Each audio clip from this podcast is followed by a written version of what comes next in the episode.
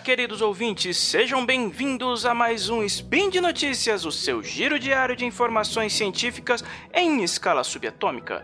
Eu sou o Ronaldo Gogoni e hoje, dia 3 Auroran de 2018 no calendário Decatrian ou dia 4 de janeiro de 2018 no calendário Gregoriano, falaremos de tecnologia e estes são os assuntos do dia. Organização Mundial de Saúde estuda classificar o vício em videogames como um distúrbio mental, sapatos laser que ajudam portadores do mal de Parkinson a caminhar e uma aplicação não invasiva de ondas no cérebro que está ajudando a diminuir os sintomas de estresse pós-traumático em militares.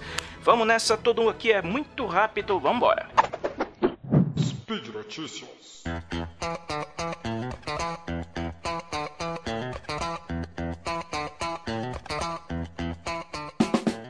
Lá então. A primeira notícia é sobre um posicionamento da Organização Mundial de Saúde que pretende passar a considerar vício exagerado em videogames como um distúrbio mental. O que acontece? Várias vezes já ouvimos falar de pessoas tão viciadas em um videogame ou outras pessoas ou qualquer outra atividade, digamos, principalmente envolvidos com jogos, não necessariamente com games, mas nesse caso os games, de que elas não conseguem largar o objeto do seu vício, elas estão tão compenetradas, tão dedicadas àquela atividade que isso acaba prejudicando a vida delas. Elas não, elas vivem em função do, do jogo ou do de apostas ou de qualquer outra coisa do tipo. De uns anos para cá o vício em videogames, quando mal administrado, também passou a ser considerado uma fonte de, de problemas, é, principalmente quando você ouve notícias sobre algumas, algumas re, alguns relacionamentos indevidos entre games e crimes, algumas coisas, mas isso não chega a ser necessariamente vício, mas costuma se atribuir ao caso de que a pessoa jogava videogame como, algum como um problema relativo. Não é verdade, mas isso acontece, costuma acontecer. O que, que a OMS fez? Ela monitorou o comportamento de alguns, de alguns jogadores durante uma década inteira, levantou dados re relevantes a, na, nessa pesquisa e concluiu o seguinte: alguns jogos são passíveis de causarem problemas mentais detectáveis em pessoas quando são consumidos em excesso. O que quer dizer? A pessoa que joga demais, além da conta, num nível em que o videogame veio a prejudicar a sua vida, causam problemas que venham a ser considerados como distúrbios mentais, o que leva à posição atual da OMS em passar a classificar o vício excessivo em games como um distúrbio. A declaração da OMS foi o seguinte: distúrbios devido a comportamentos viciantes são reconhecidos e síndromes clinicamente significativas associadas à angústia ou interferência com funções pessoais que se desenvolvem como resultado de comportamentos repetidamente recompensadores, além do uso de substâncias produtoras de dependência. Nisso ela está fazendo uma comparação tanto com games quanto dependência química, quando você estimula o receptor de, de recompensa. É, é o lance da caixa de Skinner. Você ativa uma recompensa que vai estimular o jogador barra viciado a sempre continuar fazendo a, a mesma repetição de movimentos, os, os as mesmas ações ou jogar os mesmos jogos. Distúrbios devido a comportamentos viciantes incluem distúrbios de apostas e distúrbios de jogos, o que pode envolver comportamentos tanto online quanto offline. O documento da Organização Mundial de Saúde diz que o problema está a partir do momento em que os jogos influenciam a vida das pessoas a tal ponto em que eles abandonam outras atividades normais da vida, a, num ponto em que os videogames estão prejudicando o curso normal de suas vidas. Não estamos falando de pessoas que são viciadas, que jogam algumas horas é, por dia e conseguem administrar o seu, o seu hábito de jogar videogame e levam uma vida normal. Nós estamos falando de pessoas que são tão viciadas que não fazem outra coisa da vida a não ser jogar videogame. O estudo afirma ainda que esse comportamento ele fica mais evidente após um período de 12 meses, quando é possível realizar o diagnóstico. Só que a lista de classificação de doenças da OMS ainda não, uh, não foi atualizada. Uh, o distúrbio com os que eles querem classificar o vício em games ainda não foi definitivamente incluído, então é preciso ter muita calma, muita cautela nesse momento uh, para evitar classificar qualquer pessoa que joga videogame como um viciado ou como um doente, porque isso vai acontecer, as pessoas vão começar a dizer que toda pessoa que joga videogame é um doente mental e isso não é verdade. A documentação da OMS é bem clara quando ela estabelece que o caso de patologia, o caso de distúrbio mental é aplicado a pessoas que vivem em função do videogame e não fazem outra coisa além disso. Isso pode ser aplicado tanto à dependência química, quanto a pessoas que comem demais, ou quando a pessoa é viciada em sexo, ou quando a pessoa é viciada em, em jogos de azar, como poker, ou caça-níqueis, ou bingo. Tudo isso quando em demasia, quando prejudica a pessoa, é considerado um distúrbio, é considerado uma patologia. Então é preciso ter muita calma ah, para não colocar o carro na frente dos bois e sair classificando os gamers todos como doentes mentais. Não é verdade, o relatório ainda não está pronto, a classificação de doenças ainda não está definitiva, então é preciso ter calma nesse momento. Mas, evidentemente, algumas pessoas vão vir com as duas pedras na mão, querendo mais uma vez crucificar os videogames por causa disso. O, a, do, a documentação do OMS está no post, é um, é, uma, é um relatório bem interessante, é bem extenso, mas vale a pena ler. A segunda notícia é bastante legal. Um grupo de pesquisadores desenvolveu uma nova solução para ajudar pessoas que sofrem com o mal de Parkinson a caminharem um pouco melhor.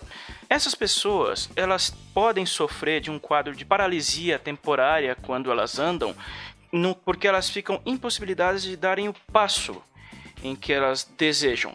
Quando a pessoa sofre dessa paralisia repentina, temporária, ela pode perder o equilíbrio e cair. E dependendo do estado de saúde da pessoa, se ela já for idosa, isso pode vir a acarretar problemas sérios de fraturas e traumatismos e outras coisas. O que, que esses pesquisadores fizeram? Eles criaram um par de sapatos equipado com lasers capazes de ajudar essas pessoas a andarem. Como que isso funciona? Esse, esses ponteiros laser, eles projetam um traçado luminoso, igual aquelas ponteiras laser que a gente ficava, que as pessoas ficavam apontando para o céu, na cara das pessoas. Neste caso, os pesquisadores acharam uma utilização prática para essas ponteiras. As ponteiras laser projetam traços luminosos na, a 50 centímetros na frente do pé da pessoa, bem rente ao chão, criando uma espécie de um alvo para o paciente. Por quê? essa paralisia, é, a, a, paralisia temporária do Parkinson, ela pode ser evitada se a pessoa vir a se concentrar em algo que esteja junto aos pés, algo que ela possa servir de alvo para a pessoa dar o passo.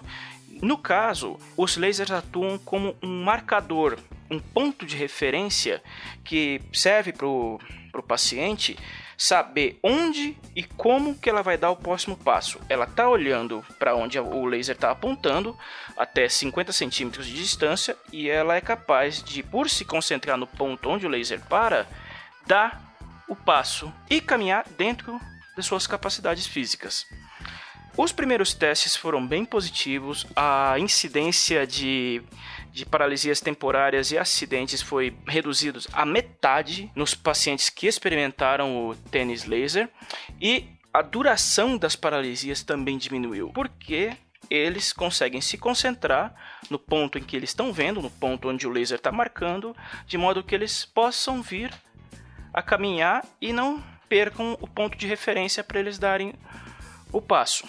O próximo objetivo dos, dos pesquisadores agora é detectar quando essas paralisias ocorrem, porque o laser não pode ficar ativo o tempo todo, porque vai gastar bateria.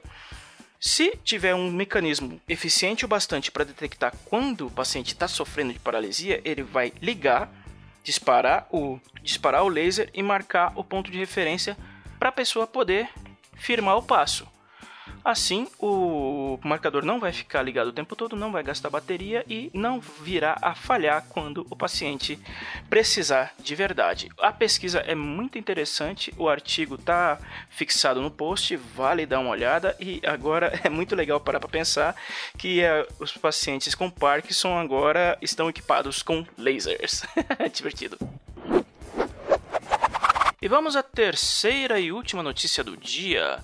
É sobre um procedimento desenvolvido pela Wake Forest Baptist Medical Center, que fala sobre uma nova tecnologia de espelhamento de ondas cerebrais não invasivas para o tratamento de pacientes com estresse pós-traumático, especificamente militares que acontece? Uh, geralmente, pessoas que passaram por traumas muito grandes, no caso, soldados e militares em geral, que experimentaram uh, as, os horrores de uma guerra, de conflitos em geral, esses veteranos eles voltam para casa apresentando quadros psicológicos graves. Entre eles, o principal é o distúrbio pós-traumático. Essa nova tecnologia desenvolvida pelo, pela equipe do Wake Forest, chefiada pelo Dr. Charles Stegler, que chegaram ao seguinte: Medicações normalmente usadas para controlar sintomas específicos podem produzir efeitos colaterais. Outros tratamentos podem não ser muito bem tolerados e alguns poucos demonstram benefícios para o distúrbio associado ao sono, principalmente ao sono. Tecnologia neurológica usada nesse estudo, em conjunto com o Departamento Norte-Americano de Assuntos Veteranos, e que em específico calcula que cerca de 31% dos soldados que serviram no Vietnã, 10% dos que participaram da Operação Tempestade no Deserto do, da Guerra do Golfo e 11% dos veteranos do, do Afeganistão apresentam quadros de estresse pós-traumático. A tecnologia usada no estudo, que eles chamam de espelhamento eletroencefálico baseado em ressonância relacional de alta resolução, ou a sigla em inglês HIRIM. É uma técnica de estimulação acústica fechada, não invasiva, que consiste em algoritmos de computador para traduzir frequências específicas de ondulações acústicas diretamente no cérebro, levemente audíveis em tempo real. O que, que isso significa? É uma, eles fazem, eles dão uma possibilidade do cérebro escutar através de um espelhamento acústico utilizando baixas frequências e estimulação cerebral para que o cérebro faça autoajustes de balanceamento e reduzir a, a hiperestimulação de forma inconsciente que leva aos quadros de estresse pós-traumático. O efeito desse estudo é para dar suporte ao cérebro para que ele, de certa forma, dê um reset nos padrões de resposta que causam o estresse tanto físico quanto psicológicos, para diminuir e abrandar os maiores efeitos do estresse pós-traumático nesses militares. 18 militares da reserva foram submetidos ao estudo. No caso, são, ofici são oficiais que apresentam um quadro de estresse pós-traumático nos últimos 25 anos. Eles foram submetidos a um tratamento do Hiring durante 12 dias. Os sintomas foram coletados antes e depois do início das sessões e entrevistas foram conduzidas após a realização das sessões em intervalos de 1, 3 e 6 meses. Foram também feitos exames para medir a pressão sanguínea e o ritmo cardíaco dos, dos pacientes e foi constatado que foram observadas reduções nos sintomas do estresse pós-traumático, inclu incluindo redução da insônia, redução de quadros de depressão e ansiedade, e esse quadro de redução foi constatado, foi per, persistiu em até seis meses após as sessões do Hiring.